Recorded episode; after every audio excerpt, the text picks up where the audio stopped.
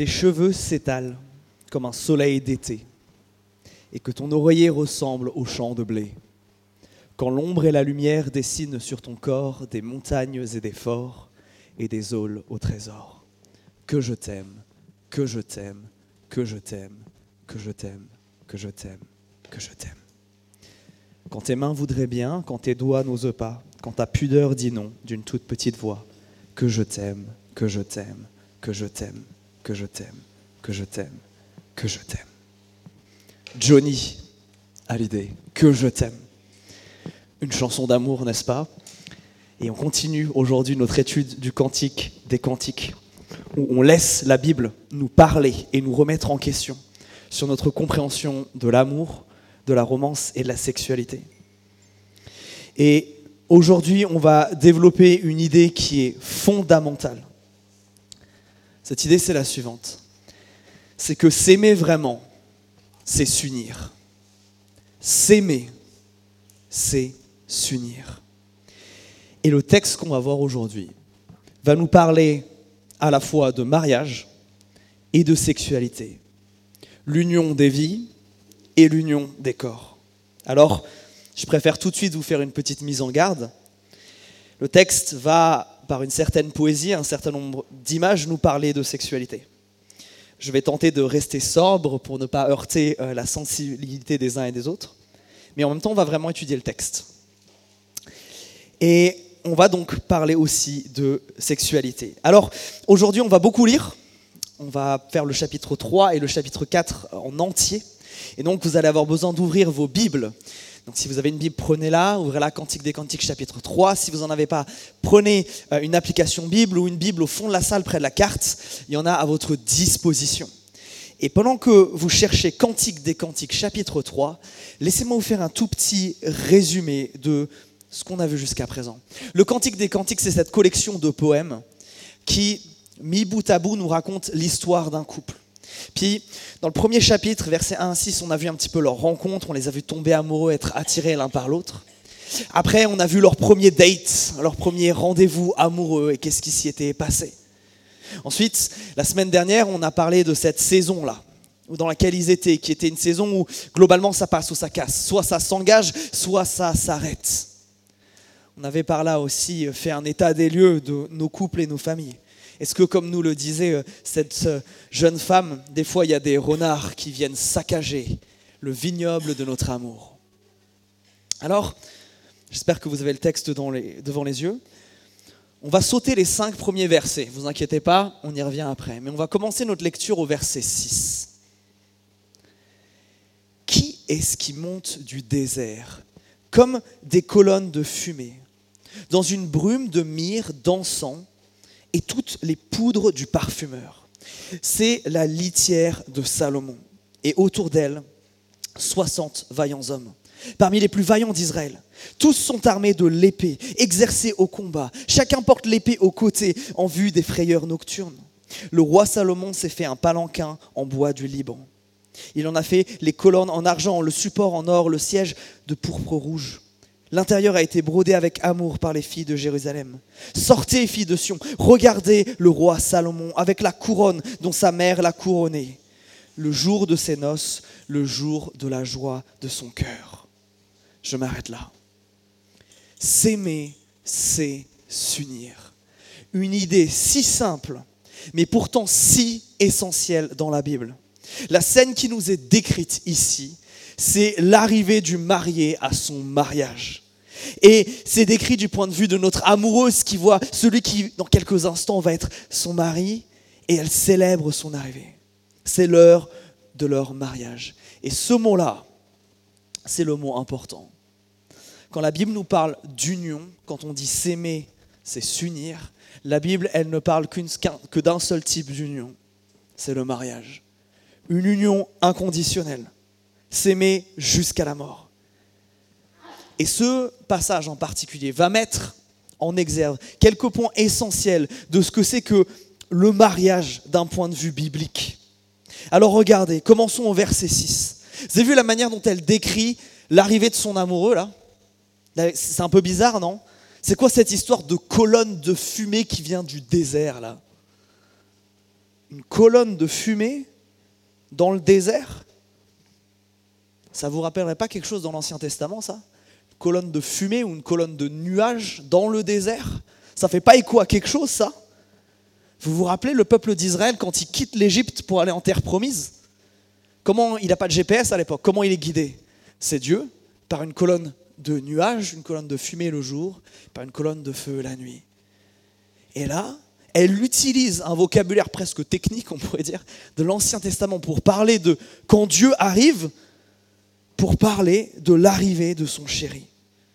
Alors, je ne crois pas que notre future mariée ici, elle divinise son futur mari. Non, elle connaît bien ses faiblesses et ses erreurs et ne s'imagine pas qu'il est parfait. Mais je crois que l'utilisation de ce vocabulaire nous parle de quelque chose d'hyper important par rapport au mariage. Nous croyons que le mariage, c'est un moment solennel et un moment qui est profondément spirituel. C'est pas juste une fête et un moment joyeux. Ah oui, ça, ça l'est, c'est sûr. Mais c'est plus que ça. Le mariage, c'est un événement qui est profondément solennel. C'est l'accomplissement d'une des premières phrases que Dieu dit dans la Bible, en Genèse chapitre 2, verset 24. L'homme quittera son père et sa mère et s'attachera à sa femme, et les deux ne feront plus qu'un. C'est fort comme expression. Le mariage dans la Bible, c'est ça. C'est deux qui deviennent un. S'aimer, c'est s'unir. C'est pour ça que dans notre compréhension chrétienne des choses, le mariage, c'est si important. C'est quelque chose de si fort. C'est le moment où on cesse d'être deux et on devient une entité. Quelque chose qui n'a pas pour but de se séparer. Ce n'est pas un acte neutre, c'est un véritable engagement. Un moment qui dit à l'autre je t'aime et donc je choisis de m'unir à toi, qu'importe ce qui se passe dans le futur, qu'importe ce qui nous arrive, qu'importe si tu changes. L'alliance, l'union que je fais avec toi, c'est la chose sur laquelle maintenant on va bâtir le futur. Mais c'est plus que ça. C'est à la fois solennel et spirituel, je vous ai dit pourquoi. Parce que dans Éphésiens chapitre 5 verset 32, l'apôtre Paul nous dit quelque chose d'extrêmement fort par rapport au mariage. C'est que le mariage, c'est pas que la représentation de l'amour de deux personnes entre elles, d'un homme et de sa femme, c'est quelque chose de plus que ça. C'est la représentation aussi de la manière dont Jésus-Christ aime son Église. Et ça, c'est vachement fort. Le mariage, n'est pas 100% à propos de nous et de notre amour réciproque. Le mariage, ça dénote quelque chose d'encore plus grand. L'amour de Jésus pour son Église. Le mariage humain, c'est une image, un reflet de cet amour encore plus grandiose et bien plus fort qui existe entre Jésus et son Église. Et le but du mariage humain, dans ses engagements et dans ce qu'il représente, a pour but d'imiter la manière dont Jésus-Christ aime son Église.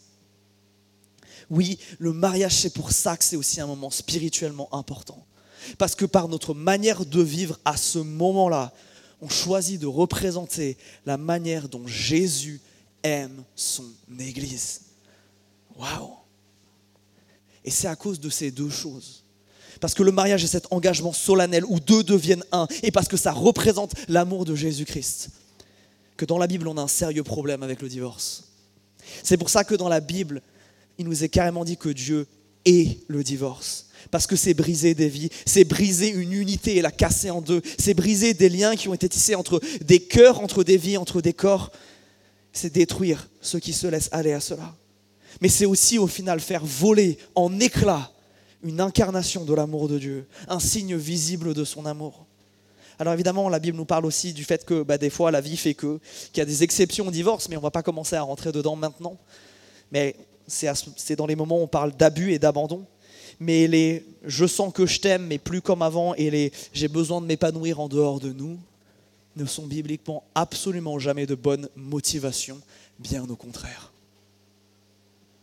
Oui, le mariage, c'est un engagement un engagement tellement, tellement fort. Et cet engagement, il a un autre côté dans ce texte-là. C'est un engagement qui est à la fois joyeux, on sent l'effervescence dans cette scène, et c'est un engagement qui est aussi public. Notez le nombre de personnes dans cette scène. Pourquoi? Parce qu'un amour caché, un amour secret, c'est pas un vrai amour. Un amour qui n'est pas digne d'être célébré, il n'est pas digne d'être vécu. Vous vous rappelez au début de leur relation, ils se sont cachés. Vous vous rappelez leur premier date là? Ils sont allés se cacher dans la montagne quelque part là. Ils se sont donné rendez-vous dans un lieu secret. Et petit à petit, ils se sont rapprochés. Et petit à petit, ils se sont vus dans un contexte un peu plus, public. Vous vous rappelez peut-être de la semaine dernière où il était allé jusqu'à sa maison. Petit à petit, cet amour se montre. Parce que l'amour véritable, il crie sur les toits pour que tous le voient et tous l'entendent. Regardez comment le marié arrive en grande pompe, devant témoins, entouré de soldats, une cohorte autour de lui et une cohorte qu'il regarde défiler. Et même la mariée au verset 11, regardez, elle invite ses copines à voir comment son futur mari, là, il a la classe. Comment il est beau, là. Il est tellement beau qu'il est comparé à la venue du, du peut-être même le mariage du roi Salomon, le roi le plus splendide, le plus riche et le plus sage qu'Israël ait jamais eu. On a cessé de le dire dans cette série de messages, mais l'amour, il doit s'exprimer de manière visible et de manière publique. Le fait qu'il y ait autant de monde, ça a deux objectifs. Parce que, un, c'est que la joie, elle se partage. Si c'est quelque chose de beau, si c'est un engagement aussi important, aussi joyeux, alors il faut que ça soit célébré avec d'autres. Mais c'est aussi une manière de se rendre redevable. Pour les autres, de dire, on voit ce que vous êtes en train de faire, on voit que votre amour vous amène à une union, et nous qui voyons ça, on veut vous aider, on veut vous soutenir et on veut vous rendre redevable de ce qui se passe. Oui. S'aimer, c'est s'unir. Et ça se manifeste premièrement dans ce cadre aussi, bibliquement, le mariage, qui est un engagement solennel, spirituel, joyeux et public. Mes amis, aimer, c'est pas qu'une joie, c'est pas qu'un privilège, dans ce cas-là, c'est aussi un devoir, c'est engageant. Alors ça, ça, peut-être ça vous parle, vous qui avez pour désir et projet de vous marier, vous qui êtes peut-être en couple ou peut-être pas encore. Est-ce que vous réalisez ce que ça veut dire se marier? De faire de deux un, de maintenant être une unité, de par votre manière d'être, votre manière de vous aimer, refléter la manière dont Jésus aime son Église. C'est pas rien comme engagement et ce jusqu'à ce que la mort vous sépare, même si l'autre change. Mes amis, c'est un engagement auquel nous devons réfléchir. Et peut-être vous qui êtes mariés, peut-être que c'est le moment d'y re-réfléchir. Est-ce que vous avez oublié ça? Que le mariage, c'est cet engagement fort qui est censé montrer comment Christ aime son Église. Est-ce que vous célébrez encore cet amour avec la même force qui est ici? Il y a un dernier point dans ce mariage que j'aimerais euh, évoquer. On dit souvent que, alors, le mariage, c'est un événement ici, et, je crois de manière générale, qui est profondément genré. Qu'est-ce que je veux dire par là? On a pour habitude de dire que le mariage, euh, c'est le jour de la mariée c'est son jour à elle, et c'est vrai, c'est là où on met en valeur euh, euh, sa féminité, un certain nombre de ses traits, et ça c'est super. Mais là, on a quelque chose d'un peu inhabituel. On nous parle beaucoup plus de lui que de elle. On nous parle de lui au travers de son regard à elle ici.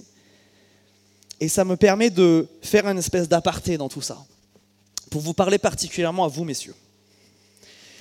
Dans un siècle où des journalistes sont capables d'affirmer que tous les hommes sont des violeurs potentiels, que des pseudo-scientifiques nous abreuvent de concepts comme la masculinité toxique, tentative maladroite de qualifier et de décrire des abus qui sont réels, mais qui amènent à démoniser toute masculinité, à la voir comme quelque chose de négatif et de pas bien, qui résulterait plus de la chute que de la volonté de Dieu. Mes amis, ces versets-là sont une ode à votre masculinité. C'est une ode à la masculinité. Regardez, le marié est loué pour sa prestance, la manière dont il arrive, pour la force qu'il manifeste, par le fait qu'il soit présenté comme le chef d'une troupe de guerriers. Pourquoi on nous décrit les, gars qui l'accompagnent avec autant de détails? Regardez, ça prend deux versets. Pourquoi on passe autant de temps pour nous montrer ça? Parce que si ces gars-là accompagnent le marié, qu'est-ce que ça dit de la force du marié, de l'honneur du marié? On les présente là comme des guerriers surentraînés. Mais attention, une force qui n'abuse pas, mais une force qui protège, comme nous le dit le verset 8, une force qui protège des frayeurs de la nuit, Une force qui sera, au travers du mariage, un service pour une famille et pour une épouse, qu'elle le reconnaisse ou non, pour la servir et pour l'aimer. Regardez, il est loué pour sa capacité à se débrouiller. Il a construit lui-même le trône sur lequel il se pavane au verset 9. Le trône, et, démontrant ainsi sa capacité à pourvoir pour sa famille, mais aussi sa capacité à s'investir, notamment financièrement. Bah oui, l'or, l'argent et le bois du Liban, ça coûte une blinde.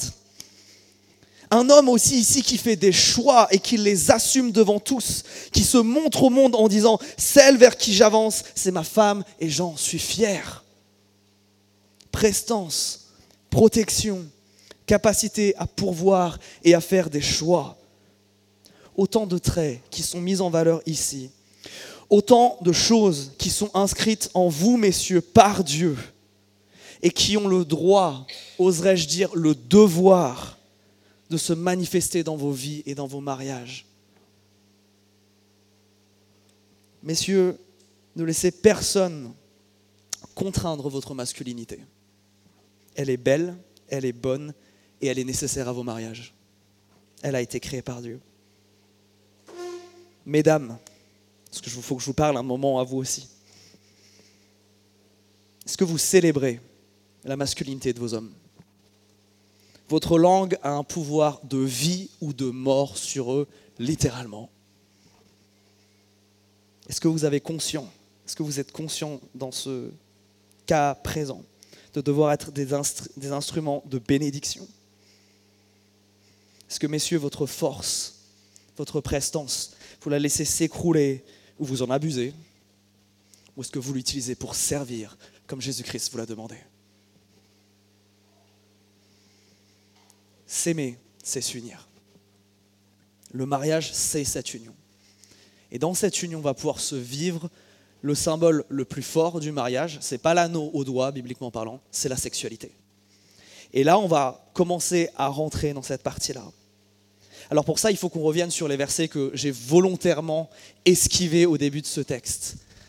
Alors je vais vous les résumer, vous pouvez les regarder et les lire pendant, pendant que je vous les résume, mais dans ces versets 1 à 5, notre amoureuse, ils ne sont pas encore mariés à ce moment-là, elle fait un rêve ou plutôt un cauchemar, dans lequel elle ne trouve plus son amoureux. Elle est désespérée et elle va tenter de le retrouver.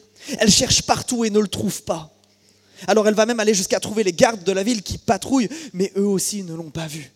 Et au verset 4, finalement, elle le trouve et elle dit ces mots extrêmement forts.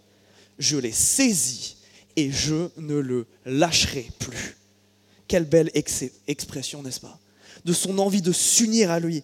Et on comprend dans la suite de ce verset que ce qu'elle désire, c'est non pas seulement être dans sa présence, mais être en intimité avec lui.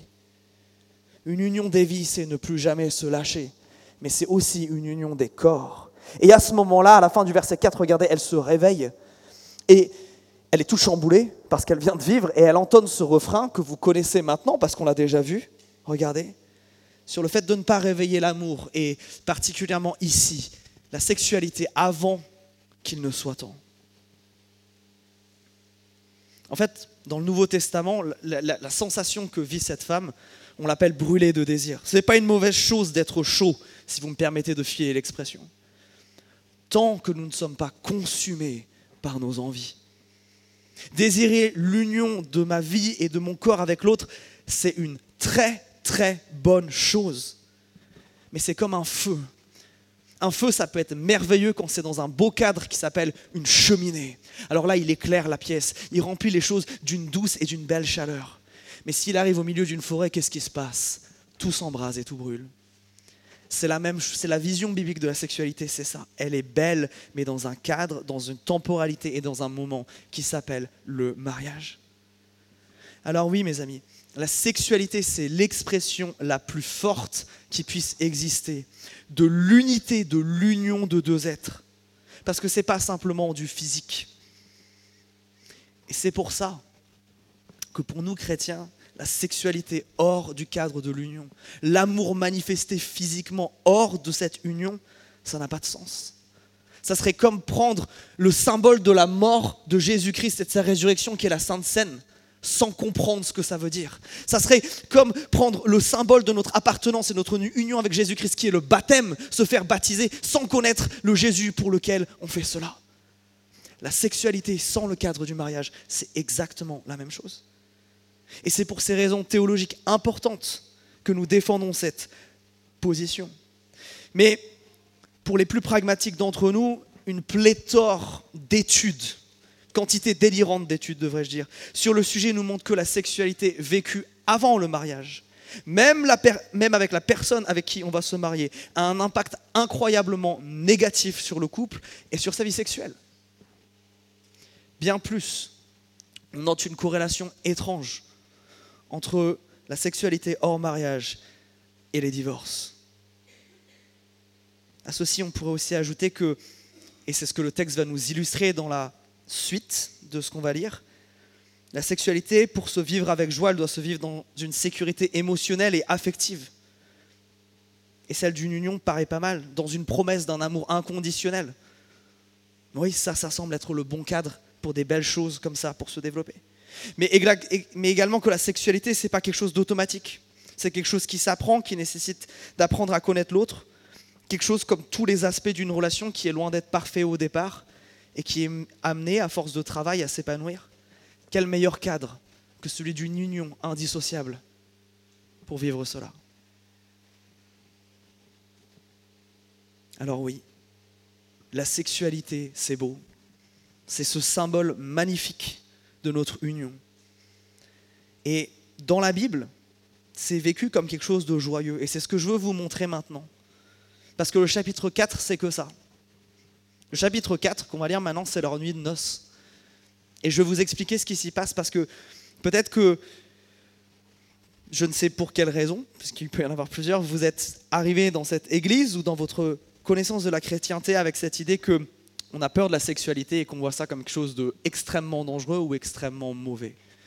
Et je veux vous montrer pour une fois peut-être un texte qui met ça en valeur d'une manière jolie. Alors imaginez-vous, la cérémonie de mariage vient de se terminer et nos, amoureux partent. Partent joyeusement vers leur chambre nuptiale. Un mélange de joie, d'excitation, de peur peut-être de l'inconnu se mêle sans doute en eux. Et alors lui prend la parole, chapitre 4, verset 1, et il lui dit, Que tu es belle mon ami, que tu es belle. Tes yeux sont des colombes derrière ton voile.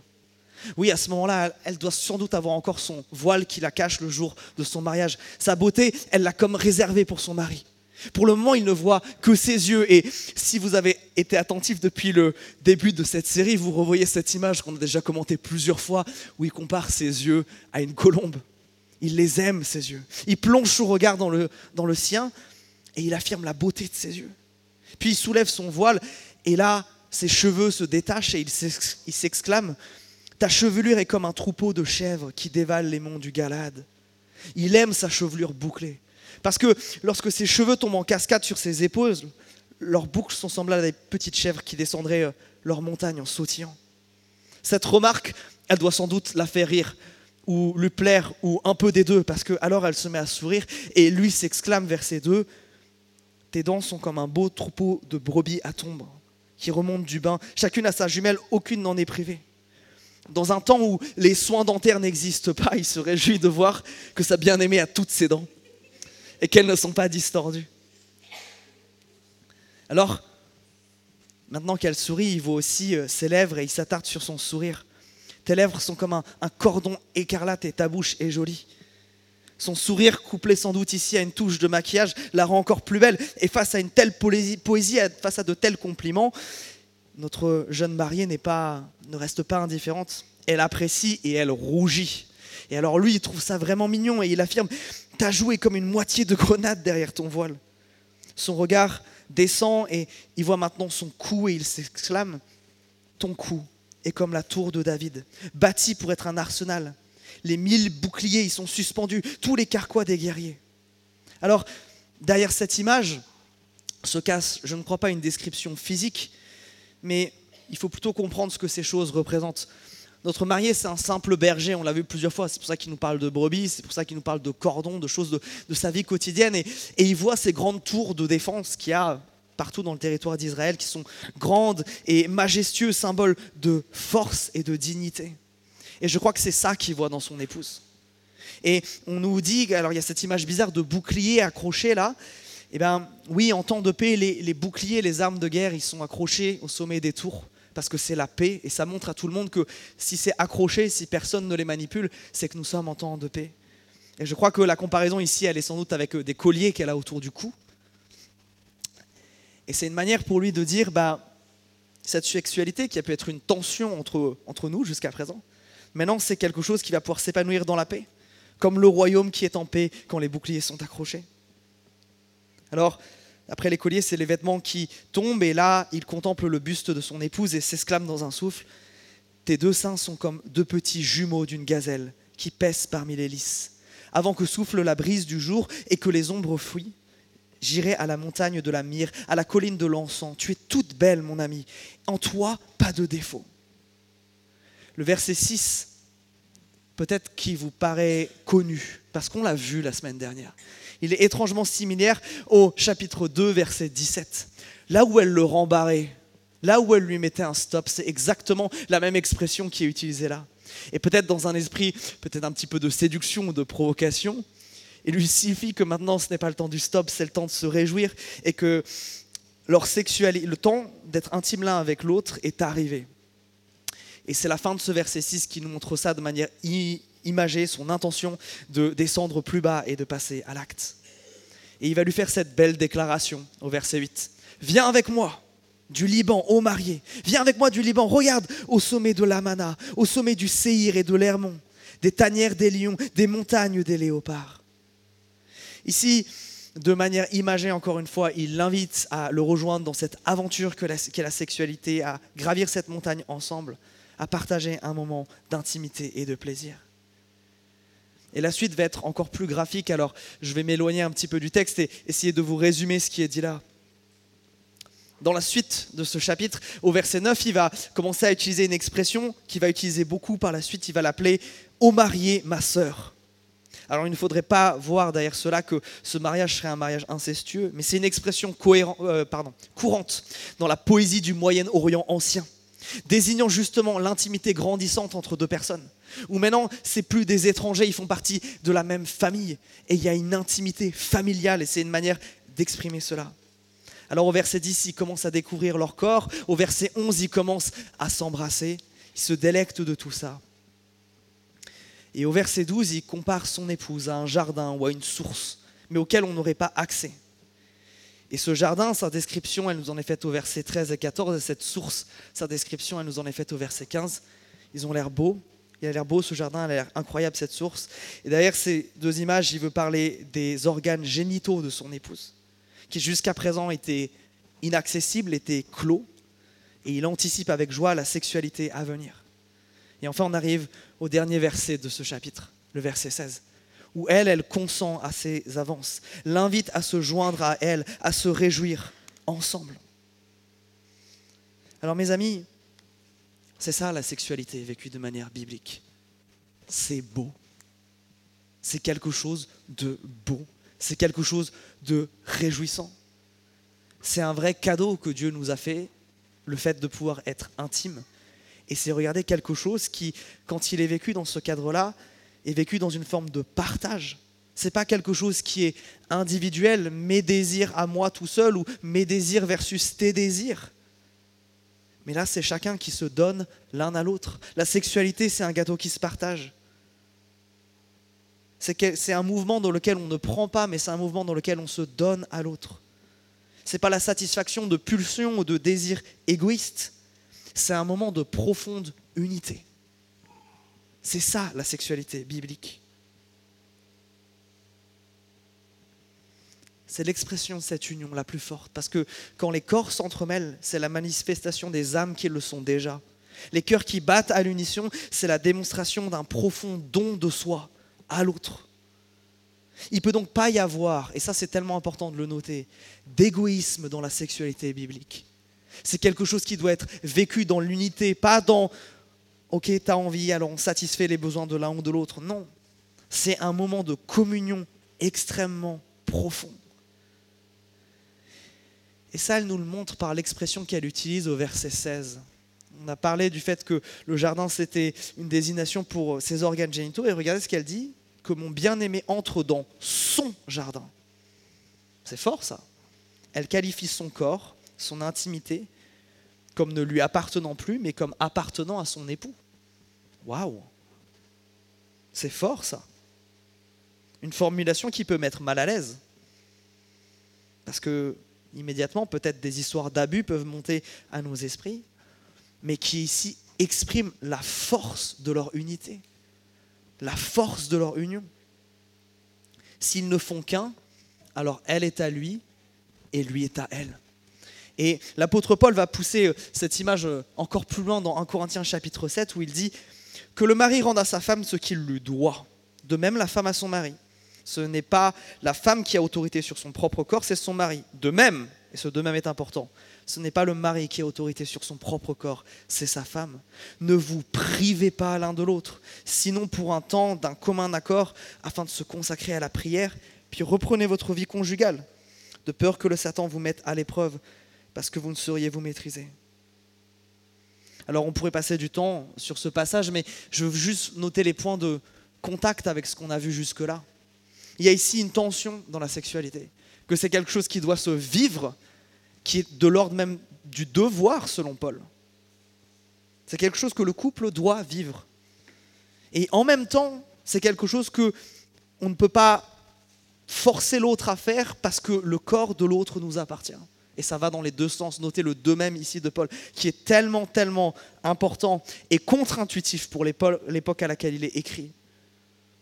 Mais ce que j'aime particulièrement, c'est ce verset 5. Ne vous privez pas l'un de l'autre. Ce mot-là, ne vous privez pas l'un de l'autre. Ne vous privez pas de vous donner l'un à l'autre. C'est quand même vraiment beau. Notez aussi que, bibliquement parlant, encore une fois, la sexualité, et surtout ici, elle n'est pas liée au fait d'avoir des enfants. Hein. La seule raison euh, pour laquelle on ne devrait pas avoir de sexualité dans un couple marié, c'est parce qu'on voudrait être particulièrement pieux à un moment donné pour un temps donné, mais c'est tout. La sexualité fait partie du normal du couple. Quelque chose de beau, c'est un cadeau fait par Dieu. Et un cadeau, on l'utilise, on le partage ensemble. Alors, peut-être que ça, euh, ça amène peut-être une tension parce que le désir sexuel, il n'est pas pareil chez tout le monde. Et ça, c'est vrai. Génération, généralement, messieurs, vous avez un peu plus un appétit sexuel développé que mesdames. Mais comme on est invité à partager ça, est-ce que ici le texte aurait quelque chose à nous apprendre sur tout ça? Moi, je suis marqué comment, par la manière dont Salomon prend soin de son épouse, le romantisme presque poussé à l'extrême dans ce texte. À quel point il ne lui dit pas Allez, viens, on y va, mais je t'aime tu es belle. Regardez tout ce qu'il affirme par rapport à son épouse. Regardez combien il lui dit qu'il l'apprécie. Je crois que cette femme, si elle a des complexes, il les a complètement détruits ici. Il lui dit pas, tu es la plus belle des femmes, parce que je pense qu'elle ne le croirait pas. mais il lui dit tout ce qu'il aime chez elle. Il lui dit pas, mais si, tu sais que tu es belle, mais tu sais, tu sais tout ça, on se l'est déjà dit vingt fois. Non, regardez comme il est spécifique. Regardez comme il est romantique. Rappelez-vous la force du compliment, qui, comme un encouragement, s'il n'est pas spécifique, perd de sa valeur et de sa crédibilité. Notez qu'il l'invite, il lui fait une invitation au verset 8. C'est tellement important ça. L'idée de la sexualité comme une invitation. Quand on invite quelqu'un à faire quelque chose, on veut lui donner envie de participer à cette activité. On ne lui dit pas juste viens. Et je crois que c'est aussi ce qu'il fait ici. Il y a une invitation à passer un temps ensemble, qui n'est pas juste de l'ordre de la satisfaction, du désir, qui n'est pas juste de l'ordre de la pulsion, mais qui est de partager un véritable moment profond, de cœur à cœur, d'intimité, de vivre l'union dans ce qu'elle a de plus beau et ce qu'elle a de plus fort. Alors ce texte se termine en fait dans le premier verset du chapitre 5 où lui se réjouit qu'elle ait maintenant accepté son invitation. Et euh, il nous dit à quel point il apprécie ce moment. Mais la dernière ligne du verset 1, regardez, tout d'un coup, le temps, il y a quelque chose qui change là. On passe à la deuxième personne du pluriel. On n'est plus dans le jeu et dans le tu là. Alors qu'on est censé être euh, depuis le départ dans l'intimité de ce couple-là. Vous avez vu ce changement-là là, C'est comme si c'était l'avis final de l'auteur, l'avis final de ce que Dieu avait à dire sur tout ce qui venait de se passer là dans ce texte. Mangez, amis, buvez, enivrez-vous de caresses. C'est tellement beau, c'est tellement fort. Une expression si belle pour dire que oui, la sexualité est bonne, que Dieu l'approuve, qu'il n'y a pas de honte dans tout ça, mais que c'est quelque chose qui nous est donné et sur lequel on est censé, qu'on est censé utiliser quelque part. Alors, vous avez vu qu'on n'a pas beaucoup parlé de Jésus dans cette prédication. On a beaucoup parlé de nous, c'est normal, c'est ce que le texte nous amenait à dire. Mais rappelez-vous l'idée forte que je vous ai donnée au tout début. S'aimer, c'est s'unir. Et ça, il y a quelque chose par rapport à Jésus. Évidemment pas de la même manière. Mais il y a quelque chose de cet ordre-là. Si s'aimer, c'est, s'unir, alors comment on peut aimer Dieu? Comment Dieu peut nous aimer? Je crois que c'est ce qui s'est passé. Par le baptême, par la Sainte Seine, c'est des moyens par lesquels nous nous unissons à Christ, par lesquels nous démontrons le fait qu'il s'est passé quelque chose avec ce Jésus, qu'on peut être en contact, qu'on peut être aimé par lui et l'aimer lui en retour. Oui, on peut être uni avec Jésus, pas de la même manière qu'on est uni dans un couple, mais il y a une union qui est possible. Pourquoi ça c'est fondamental? Parce que être aimé par Christ et aimer Christ, c'est la seule chose qui peut combler le vide qui est là. La grande erreur de notre monde, c'est de croire qu'un autre être humain peut remplir le trou qu'il y a là. Ceux qui sont seuls croient généralement que c'est quelqu'un d'autre jusqu'à ce qu'ils se marient. Et ceux qui sont mariés croient que c'est quand l'autre changera, alors aura réglé ces autres trucs-là, qu'enfin mon cœur pourra être comblé. C'est profondément faux, c'est profondément dangereux. Ça fait peser une pression sur les épaules de l'autre de quelque chose qui ne pourra jamais, au grand jamais accomplir la seule personne qui peut combler ce trou béant que tous les êtres humains ont, c'est Jésus-Christ. Parce que l'autre ne sera jamais parfait. Parce que l'autre nous décevra toujours à un moment ou un autre. Parce que l'autre, même s'il essaye de toutes ses forces, n'arrivera pas à nous aimer de manière inconditionnelle. La seule personne qui fait ça, c'est Jésus. La seule personne que tu peux offenser en vivant ta vie, en péchant, en faisant le mal, et qui t'accueillera toujours les bras ouverts sans aucune réticence, ça sera Jésus. Oui, et c'est pour ça que tout ce qu'on vient de voir en parlant de mariage et de sexualité et, d'amour qui s'exprime par l'union, ce, ce ne sont que des pâles copies de cette réalité encore plus grande que Jésus-Christ nous aime.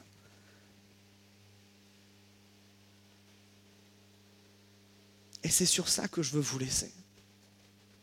Vous êtes aimés de Dieu, d'un amour pas exprimé de la même manière, mais beaucoup plus intense que ce qu'on vient de voir dans ce texte.